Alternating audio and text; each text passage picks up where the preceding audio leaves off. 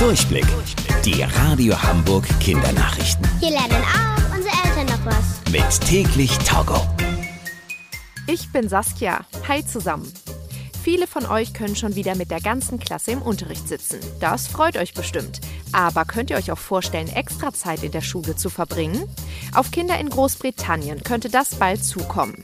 Jeden Tag soll der Unterricht bald eine halbe Stunde länger dauern. Die SchülerInnen müssen quasi nachsitzen. Aber nicht als Strafe. Die Kinder sollen so Unterricht, der wegen Corona ausgefallen ist, nachholen können. An deutschen Schulen ist so ein Extraunterricht bisher nicht geplant. Aber es soll Nachhilfeangebote geben für Kinder, die freiwillig Unterrichtsstoff nachholen wollen.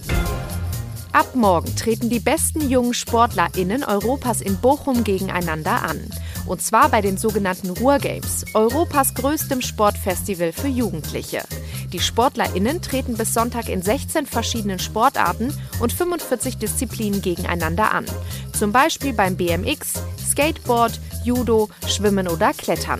Die Ruhrgames finden immer alle zwei Jahre statt, normalerweise mit ganz viel Publikum, das sich die einzelnen Wettkämpfe anschaut und die SportlerInnen anfeuert.